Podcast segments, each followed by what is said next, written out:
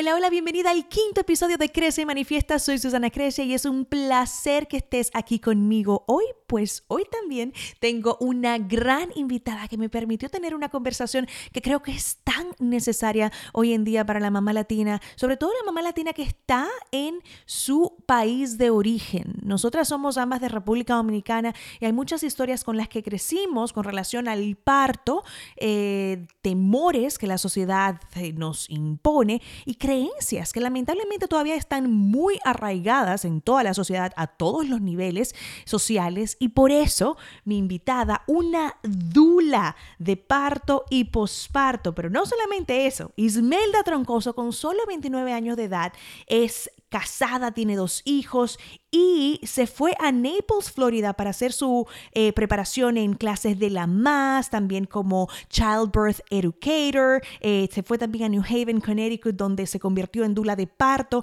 al igual que en dula de posparto. Y también una mega emprendedora que tiene su propia tienda eh, donde tiene productos relacionados a la maternidad, ofrece masajes pre y postnatales y todo lo demás. Ismelda es esa gran profesional que cualquier madre en Santiago, en Santo Domingo, República Dominicana, que desee tener un parto empoderado, un embarazo empoderado, tener los conocimientos, la ayuda, la guía y por supuesto esa mano derecha que sabe lo que está pasando, que sabe sus deseos, su plan de parto y que puede ayudarla en el momento en que te encuentras más vulnerable, que es justamente ese en el que te conviertes mamá. Aquí nuestra conversación. Bienvenida a Crece y Manifiesta, el podcast para la mujer espiritual que quiere manifestar su mejor versión, por Susana Creche. Embarazo y maternidad consciente, negocios, dinero y abundancia, amor, salud y bienestar. Manifestar lo que más deseamos siempre viene de la misma fuente y quiero descubrirla contigo. Bienvenida. Imelda, gracias por estar aquí, es un honor. Como dije en la presentación, eh, eres Dula, entre muchas otras cosas, pero en República Dominicana me fascina que estén saliendo em, este tipo de, trabajo, de soporte para la mujer embarazada y la mujer en, el proceso de parto. Eh, y no todos conocemos lo que es, así que nos explicas primero que todo qué es ser una Dula. Claro que sí, una dula lo primero es que es una profesional, es capacitada en el área del parto y proporciona apoyo emocional, físico y educativo a la madre, pero también al padre. Eh, es más en el área del, parto, pero la dula se puede contratar desde, desde el inicio del embarazo. Ya desde el inicio del embarazo empieza lo que es con ese apoyo emocional y informativo más que nada, en el que la madre se va informando en todo lo que tiene que ver con ese proceso y ya luego para el, área del parto, eh, dándole ese apoyo y contención, esas medidas de confort para que la madre pueda sobrellevar esa labor de parto. Y ya, vamos a decir, una dula de posparto, es la que te acompaña en esa parte de, de empezar, iniciar la lactancia, de que la madre vuelva, vamos a decir, como a la vida, a que, a que se pueda reintegrar con su vida normal, a que pueda llevar eh, toda ese, esa rutina, vamos a decir, de que de cuando llegó bebé, entonces ahora todo cambia, entonces ese apoyo de que la madre pueda sentirse más cómoda. Yo creo que una de las preguntas, una de las preguntas que sale cuando, cuando escuchamos esa definición es, pero ¿para qué yo necesito una dula si hay un doctor o si están las enfermeras? Claro que sí. Eh, esa, muy, muy válida. Realmente eh, eh, un doctor y vamos a decir una enfermera está ahí, pero está ahí por momentos, no continuamente. La dula está continuamente, inmediatamente que tú la requieras, la dula está ahí 24/7 solamente para ti. Entonces, esa es la diferencia de que vamos a decir, porque también están las midwife o las parteras, eh, pero es lo mismo que haría un doctor. O sea, simplemente ellos están ahí para el momento exacto del parto pero no para, por ejemplo, la labor completa. Entonces la dula te ayuda a que, a que tú no te sientas tanto, vamos a decir, sola, a que te da medidas de confort y en una y cada contracción se, pueda manejar mejor, eh, a cambiar de posiciones y que las posiciones sean eh, hábiles para que bebé vaya descendiendo y el proceso sea más rápido. Eh, en realidad es, es, más, es más eso. Claro que sí. yo en mi primer embarazo no tenía la menor idea de lo que era una duda, una, una dula, una midwife, pero algo me pasó. fue como si algo ancestral se hubiese despertado en mí e inmediatamente yo tuve una urgencia de buscar información más allá de lo que, de lo que sabemos a nivel, eh, digamos, tradicional, que okay, tú vas al doctor y punto, y lo que te digan. Eh, e incluso antes de ir al doctor, yo, yo estaba en reuniones con grupos de midwife y conocí un grupo de dulas, porque igual hay que esperar como las ocho semanas por ahí a que, para que te vean. O sea que usé esas semanas para esa información. Y eh, como mencionas, eh, igual estuve con una midwife o partera, lo, con, con, quien me identifiqué mejor que con un doctor per se, porque me di cuenta que un embarazo normal eh, es un paso de vida, no es un problema médico. Al menos que se convierta en un problema médico. Si hay una urgencia a última hora, por supuesto, para eso está la medicina tradicional, pero si no, alguien que te acompañe mejor. Y también contraté una dula y yo tenía mis dudas, o sea, la contratamos, pagamos el dinero y después como un par de semanas antes de, la fecha, yo estaba hablando con mi esposo, ay, no debimos gastar este dinero porque es que no tantos gastos, que no sé qué, pero ya lo habíamos hecho, no había para atrás, ¿verdad? Sí. una de las mejores decisiones que yo hice fue contratar una dula. Tal como tú dices, cuando mi proceso comenzó, que yo rompí fuente antes de tener contracciones, yo estaba muy calmada porque primero tomé un curso completo con esa dula, eh, o sea que la conocía bastante bien, fue un curso de varias semanas. Eh, y antes de yo llamar a un doctor o lo que sea, yo le escribí a ella, hey, so... yo bastante segura que aquí se rompió esto. ¿Qué hacemos? Hablamos, me mantuvo en calma, me dijo, mira esto y esto y esto, ok, bien. O sea, y esa calma que yo mantuve todo el tiempo era porque tenía ese soporte que era sin la presión de un doctor de tener ocho otras mujeres pariendo al mismo tiempo. Exactamente. Porque el doctor que está en, llamado, por ejemplo, aquí, bueno, en cualquier sitio, generalmente tiene más de una persona porque en la clínica, ¿verdad? Eh, o, como sea, o se van y vienen, depende, sobre todo primerizas que tienen partos tan largos. Eh, y como dices, cuando ya ella se encontró conmigo en el hospital, eh, mi bebé estaba en una posición incómoda, de hecho, por eso es que ella dice que la, fuente rompí, que, que rompí fuente antes de estar incluso en contracciones por la posición y esa mujer me puso boca abajo, o sea, o sea, a mí me puso en posiciones, en, o sea, fue una cantidad de cosas, mi parto fue bastante largo, pero yo estoy segura que una de las cosas por las que yo no terminé en una cesárea eh, fue por eso, fue por eso, y porque me dio el soporte para yo aguantar el no utilizar epidural para poderme mover y cambiar de posición y ayudar al bebé. Claro que sí. Entonces, me definitivamente eh, eh, aprendí más que nada el valor de una dula. Ahora bien, hay gente, y por eso al principio hablaba de República Dominicana. Lamentablemente en nuestro país hay una cultura eh, y unas creencias muy fuertes de lo fácil que una mamá ha de terminar en cesárea. ¿Cuál ha sido tu experiencia con eso? Porque yo particularmente he escuchado tantas historias y después escucho mujeres que se arrepienten cuando se educan más después de pasar, dijo, oh, yo no debía haber terminado en cesárea. Sí, claro. Mira, eh, realmente básico, básico, siempre se lo digo a las madres cuando eh, me contratan, por ejemplo, desde el inicio o que tenemos el primer acercamiento.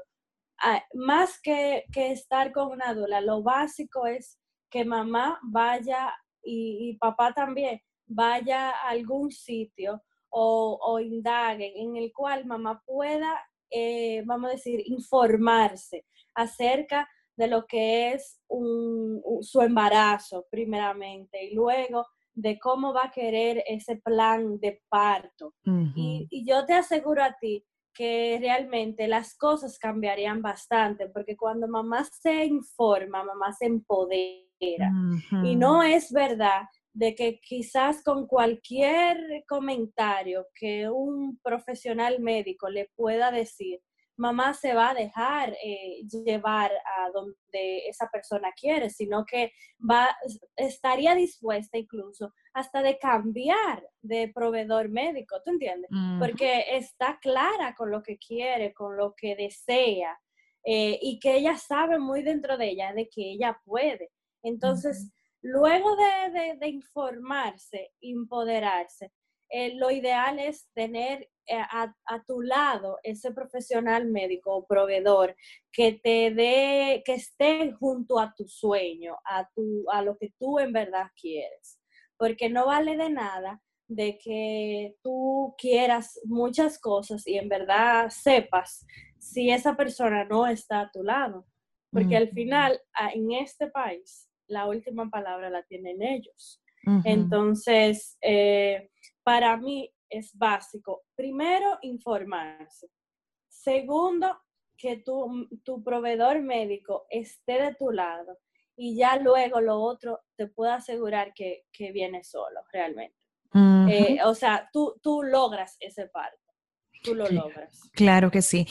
Y en el caso de que realmente haya una emergencia eh, médica donde una cesárea sea necesaria, porque las cesáreas tienen su lugar, las medicinas en el parto tienen su lugar y su tiempo. Claro, claro. Eh, pero yo creo que lo más importante es cuando una mamá está empoderada, informada, sabe que si ese momento llegó, ella misma, aún con lágrimas en los ojos porque su plan ha cambiado, sabe con seguridad que ese es el paso correcto. Eso es lo que, eso es lo que toca. Y, y, y, realmente ya después de que vamos a suponer que me ha pasado con algunas mamás, que hemos hecho hasta lo último, incluso han llegado a los 10 centímetros y todo ha fluido. Eh, que terminen cesárea no, no es nada de lo cual ellas se pueden frustrar, sentir triste ni nada, porque es lo que yo siempre les explico. O sea, eh, tú puedes estar segura de que en verdad eh, tu bebé iba a nacer hoy, porque realmente todo fluyó espontáneamente, todo fluyó de manera natural. Tu cuerpo vivió lo que necesitaba vivir, que era experimentar todas esas, sensaciones, esas contracciones. Tu bebé eh, necesitaba de esas contracciones, necesitaba de todo e, ese momento. Y aunque nazca por cesárea, que eran lo que no estábamos esperando, pero por lo menos todo fluyó espontáneo, ¿tú entiendes? Entonces, en ese momento, aunque termine en cesárea, mamá se va a sentir plenamente conforme y segura y feliz de que esta era la manera que mi bebé eh, iba a tener que nacer, ¿tú entiendes? Exacto. Y quizá no se siente tan, tan abrumada, tan triste, porque muchas veces cuando se toma la decisión sin, sin realmente, sin intentarlo, sin que nada pase, sin tú saber, eh, muchas veces ya se quedan, eso es un duelo, yo digo que eso es un duelo. Ellas se quedan como, si yo hubiese hecho esto, y si yo hubiese esperado, y si yo hubiese cambiado de médico, ese si yo hubiese, se queda por largo tiempo, incluso es producto muchas veces de la misma depresión postparto, porque si yo hubiese ¿tú entiendes? Si yo hubiese tal cosa, pues quizá hubiese nacido así, ¿tú entiendes? Pero ya cuando termina, o sea, se fluye todo espontáneamente y termina en una cesárea, bueno, pues yo hice todo lo posible, se intentó todo lo posible y así fue. Y todo está tranquilo. Eh, y lo que dices es muy importante. Yo eh, he dicho eso varias veces, eh, hablando con diferentes personas, en fin que muchas veces la depresión postparto parte de la desinformación, del empuje de una mamá que la llevaron a un lugar donde luego ella se da cuenta que tal vez no debió haber llegado. Eh, y está ese arrepentimiento, ese yo, yo debía haber hecho, yo, exactamente, ese yo hubiese. Yo hubiese, yo hubiese. 100%. Por ejemplo, en mi caso, gracias a Dios no terminé en cesárea, pero primero lo que dice, yo estaba muy informada. Yo sabía lo que pasaba cuando se cuando rompía fuente. Yo sabía en términos lo que el hospital quería de horas, pero yo sabía también que tenía más tiempo de lo que el hospital generalmente requiere. Entonces, cuando me querían intervenir, primero que todo con medicina para acelerar, yo misma, a pesar de que una doctora vino y me dijo, yo quiero que ahora mismo pongamos pitocinas, yo le dije que no, uh unas horas. Y recuerdo su cara porque no era la doctora con la que yo había trabajado, yo generalmente había trabajado con la midwife, pero no estaba en ese momento. Y recuerdo su cara sorprendida, pero igual tienen que respetar al, al, al, paciente. Claro, su cara sorprendida de que tú me estás diciendo que no, a mí. Pero yo estaba muy segura, yo no, todavía no. Eh, llegó un momento que luego de, muchas horas y no avanzaba, eh, porque por la posición mi bebé no estaba bajando, entonces ya en los centímetros no, no o sea, yo no llegaba ni a cuatro centímetros y ya estamos hablando de que han pasado casi 15 horas. Ok, vamos a poner la pitocina. Ponen pitocina, mira, vamos a ponerte epidural porque es dura. No, vamos con esto primero porque me quiero mover todavía. Pitocina sin epidural es el demonio. No, no, no, no, yo, yo, yo lo, sé, lo sé en carne propia. Ah, ok. Cuando la gente dice, mira, que un parto natural, yo no, no, un parto natural, el cuerpo está hecho para eso. Ahora, un, parto con pitocina. Pero con pitocina. Pero yo, yo incluso como dula, porque yo lo viví en carne propia, le digo, mira, eh, vamos a tratar de que lo más que tú puedas, pero ya cuando tú no puedas, pídela. Porque en verdad, o sea, no hay forma. claro, no, no, no, eso, eso no es fácil. No es lo mismo y, espontáneo natural que ya algo artificial. No, no, no que no te da chance ni siquiera respirar. Así mismo, y no, no dan chance, no dan chance.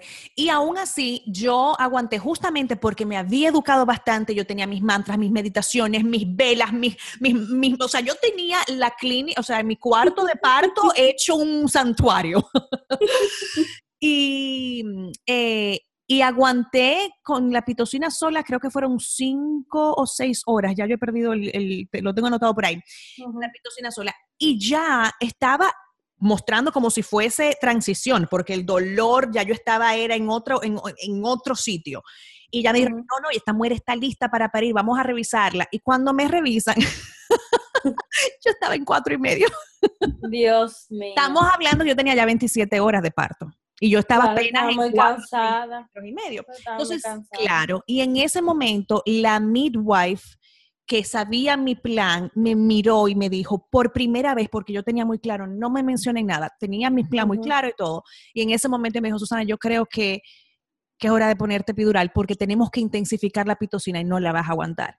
Y yo solamente miré a mi dula, ella, o sea, asintió porque teníamos el plan claro, pero también tenemos que, saber cuándo hay cambios. Flexible, claro. Y en ese, porque era como que, ok, o ponemos epidural y seguimos intentando o terminamos en cesárea en dos horas. O sea, no me lo dijeron así, pero yo lo sabía. Sí, claro. Eh, y por supuesto, yo comencé a llorar porque, o sea, yo me preparé, yo he trabajado tanto, yo quería mi parto natural, no solamente porque quería experimentarlo, pero porque yo sé la cascada de efectos que puede traer la medicina.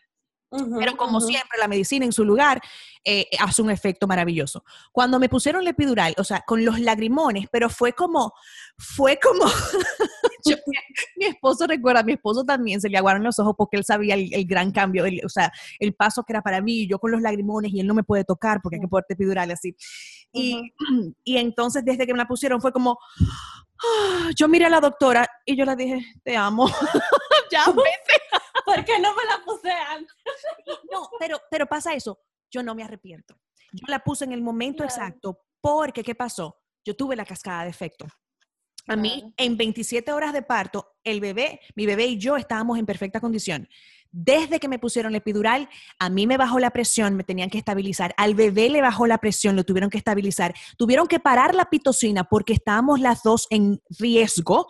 Después de que nos nivelaron, subieron la pitocina a mí y, dijimos, y dijeron, tenemos que parir ya. Y por suerte mi cuerpo se dio. Yo estoy segura que mi cuerpo se dio porque yo le di todo ese tiempo y todos los cambios y todo para estar listísimo para esa medicina que llegó en el momento preciso. Claro que sí. Entonces, si yo hubiese aceptado toda esa medicina antes, me hubiese quedado, ay, tal vez yo hubiese podido, tal vez yo hubiese podido. Y aún así, gracias a Dios, no terminé en cesárea. Pero para mí fue un cambio grande porque yo no quería medicina. Pero realmente no, no, no quedaste en cesárea porque por en el país que tú estás, porque realmente aquí no hubiésemos durado tanto. No, no, no, no, no, no. Y, lo, y lo grande es porque, eh, o sea, hay gente, y de hecho cuando yo hice ese cuento en, a un grupo, me dicen, ay, allá ponen a la mujer a sufrir, ese niño segura, esa niña seguramente salió yo, no, mi niña tuvo un punto, un 9 de Apgar, y la doctora me dijo, nunca damos 10, o sea que mi niña salió en perfecto score. Mi niña estaba bien. Mi niña estaba perfectamente bien y por eso dejamos que todo pasara, porque el cuerpo y el bebé necesitan el tiempo que necesitan. Claro que sí. Eh, pero exactamente, en República Dominicana jamás me hubiesen dejado hacer algo así. Entonces, ahí es que viene lo importante de, eso mismo, de, la, ayuda, de estar empoderado, de tener una guía. ¿Y qué pasa, Ismelda, en casos donde una mamá ha trabajado muchísimo, tiene una dula, tiene un equipo, se ha educado, termina en cesárea? ¿Tendría que decir o podría decir, ay, ¿para qué contraté una dula? No realmente, porque, eh, como te explico, como, como te dije en el comentario pasado, eh, me, ya me tocó realmente eh, una, una mami que llegó a los 10 centímetros y fue una, vamos a decir, fue una labor bien, bien dura, porque eh, es lo que, lo que te expliqué del principio, o sea, la doula está contigo desde el embarazo, entonces todo ese apoyo, toda esa contención, en la misma labor, toda esa ayuda, eh, ella se siente sumamente gratificante porque como que eh, realmente yo no hubiese quizás llegado a los 10 centímetros, quizás sola, vamos a decir, o quizás no hubiese pasado eh, por todo esto sola. O sea, hubiésemos tomado la decisión desde el inicio. Y ya luego, entonces, eh, yo las acompaño también en la cesárea, porque eh, realmente no, una dula también acompaña en la cesárea. Y ya luego, inmediatamente, yo estoy ahí para ayudarle, por ejemplo, con, con el bebé, de ponérselo mientras le están suturando y haciendo la cesárea, eh, yo le puedo colocar el bebé de una manera que, que eh, mamá y bebé vayan haciendo ese contacto piel a piel. Es muy mínimo en este país, es muy efímero, pero dependiendo del médico lo podemos lograr. Y en, en, esa, esa vez lo pudimos lograr, de que bebé, todo el momento en que la estuvieron suturando y limpiando, bebé estuvo con mamá y estuvo eh, succionando. Entonces ya luego de que pasa todo, todo ese evento, es, entra entonces lo que es la parte del posparto, ¿tú entiendes? O sea que ese, ese, vamos a decir que ese arrepentimiento de por qué yo, si yo no hubiese contratado una dula, quizás tú sabes, eh, realmente no, no llega a pasar. Porque es e, ese contacto desde el inicio, ellas se sienten es como ellas, ellas, quizás muchas veces, yo tal vez no le he puesto ni siquiera la mano, pero ese apoyo de saber que hay alguien contigo, de que te apoya, de que sabe lo que está haciendo, ya con eso muchas mamás tienen y los mismos papás, o sea, como ese, ese saber que hay alguien que está contigo todo el tiempo y que, y que va a proteger tus deseos, ya con eso para ellos es todo. Así así Y quería llegar a ese punto porque eh, incluso parte del plan de parto que yo realicé con mi dula incluía qué pasa entonces si terminamos en cesárea. E incluso esa parte no era como que, ok, lo que pasa y punto, sino que ahí teníamos ciertas peticiones de que, de que el doctor supiera, de que quien sea que tendría que terminar en eso, supiera que tenemos deseos de un parto, de una cesárea lo más respetada posible. Le hace, en el caso de aquí hay sitios Exactamente eh, léase que si podemos, si yo puedo ver parte del niño naciendo para tener parte de esa experiencia, si me lo pueden poner cerca lo más posible, eh, si, exactamente, si puedo amamantar en el proceso. Eh, o sea, hay, hay muchas cosas que hacen de una cesárea lo más cercano al parto, incluyendo cuando están entrevistando al doctor, en caso de terminar de cesárea, hay doctores que están respetando mucho el proceso de una cesárea y no, y no sacando al niño con una brusquedad, sino permitiendo al niño incluso tener tener similar, solo, claro. similar al parto, lo cual es muy importante para el niño en sí, porque el niño está pasando también por un proceso, un ah, proceso de nacimiento que, que, incluso psicológicamente a largo plazo le afecta. terminé, terminé mi proceso. Eh, o sea que, definitivamente eso es algo que, se explora con las dulas, con tu, con tu equipo. Y si terminas ahí, porque no hay nada que cambie más de planes que un embarazo y un parto y, una, y la maternidad. O sea, eso es. eso. Eso es edúcate y tíralo. No se sabe realmente. eso no se sabe. Exacto. Y, creo que eso es una, porque yo creo que esa es una de las dudas de mucha gente al contratar una dula. Dice, sí, pero entonces si yo termino en cesárea, fueron unos cuartos perdidos. No, sí, sí, no. Sí, Eso me lo preguntan. O sea, es, es, una pregunta que siempre va, siempre va. Exacto. Y como decías al principio, como dices al principio, ¿qué tú prefieres? No contratar una dula, terminar en cesárea y estar arrepentida, o igual contratar la duda, terminar en cesárea, pero estar segura de que era el momento. Y no tener ese arrepentimiento. O sea que. Exactamente. Que eso es así. Y Mela, yo sé que tú has cubierto ya una buena parte, eh, pero quiero retomar una vez más, digamos que la importancia o, o las razones por las que una madre pudiese querer, digamos, un parto natural, porque he escuchado tantas cosas que dicen, ay, pero ¿para qué uno va a poner a la mamá a sufrir y al bebé a sufrir? ¿Y para qué uno se va a desbaratar eso ahí? ay, Dios. Eh, versus, o sea, y también la razón por la que... tú te ríes, pero así es. Yo sé, uno, uno se ríe, pero es en serio. Pero, número uno, ¿por qué una mamá quisiera tener un parto natural? ¿Y cómo podemos poco a poco ir cambiando esa cultura en nuestros países para lograrlo más? Lo primero es que cuando tú decides, porque también en este país es una decisión, de que sea tu proceso natural, tú le estás diciendo a tu cuerpo de que todo va a fluir espontáneamente, de que inmediatamente bebé salga, o sea, tú eh, vas a estar de nuevo totalmente, totalmente, eh, o sea, normal porque no vas a tener ningún tipo de, cirugía que te impida estar con tu bebé. Bajas de peso inmediatamente, el contacto con tu bebé es inmediato. Eh, el mismo proceso de que de la lactancia es inmediato porque porque todas esas, esas hormonas están libres para, para, para ese momento de, de amamantar. Eh, bebé sale inmediatamente, o sea, con una adrenalina y vamos a decir que despierto, hábil para de una vez poder succionar. Mm. Eh, cuando bebé pasa por el mismo canal de parto, o sea, los niveles de, de que bebé vaya botando todas esas secreciones y todo ese líquido eh, son, o sea, son magníficas porque un bebé, por ejemplo, de cesárea hay que estarlo succionando inmediatamente porque al no pasar por ese apretón, bebé no pudo sacar todo eso. y, y, eso va de la mano incluso con la misma oxigenación, o sea, los niveles de distrés de un bebé de cesárea son alarmantes, mientras que uno mm. de, de, de, parto vaginal es, o sea, ese bebé sale nítido, es respiración, todo, en perfecto estado. Eh, ¿Qué más te puedo decir? Eso es muy bueno que lo aclares porque mucha gente tiene la, la, idea, fue, es tanto lo que he escuchado y leído, gente diciendo, ¿para qué poner al bebé a pasar por eso? Como si no fuese la versión de la naturaleza. Y creen que la cesárea es más, o sea, que es más fácil, que es mejor, cuando ese proceso tiene una misión.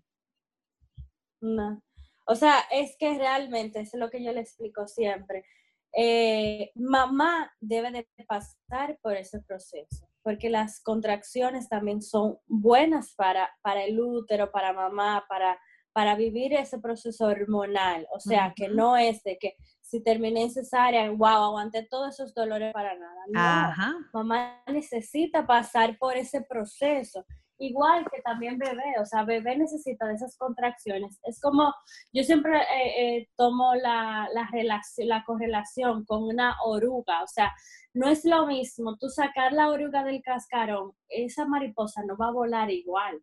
¿Te entiendes? Bebé debe de pasar por todo ese proceso, esas contracciones, que son ese, apreta, ese apretoncito que se le dan, que cuando bebé sale de ahí, bebé sale fuerte. O sea, un bebé de, de, un parto vaginal y un bebé de, de cesárea, no es verdad que son igual. Incluso que aquí todavía eso no se vive mucho pero lo ideal es que cuando un bebé nace por cesárea se le den más masajes, masajes infantiles, porque el bebé de, bebé de por sí necesita ese, ese apretoncito, ese apretoncito. Entonces, cuando bebé nace por, por, de manera cesárea, lo ideal es que la pediatra lo mande a, a que le den masajes infantiles. O sea, eso, eso es vital. Eh, ¿Qué más te puedo decir? O sea, los beneficios de, de, un parto vaginal son, son innumerables, yo, yo diría. Eh, pero lo, lo mejor, o sea, lo que yo siempre digo es que lo ideal es que mamá puede estar para su bebé inmediatamente. Una persona que, que, sea necesaria, o sea, tiene que obligatoriamente tener a alguien que lo pueda ayudar a poner el bebé a amamantar, mientras que una mamá de, parto vaginal inmediatamente se reincorpora, se sienta, se para y está, para, está disponible y hábil para su bebé.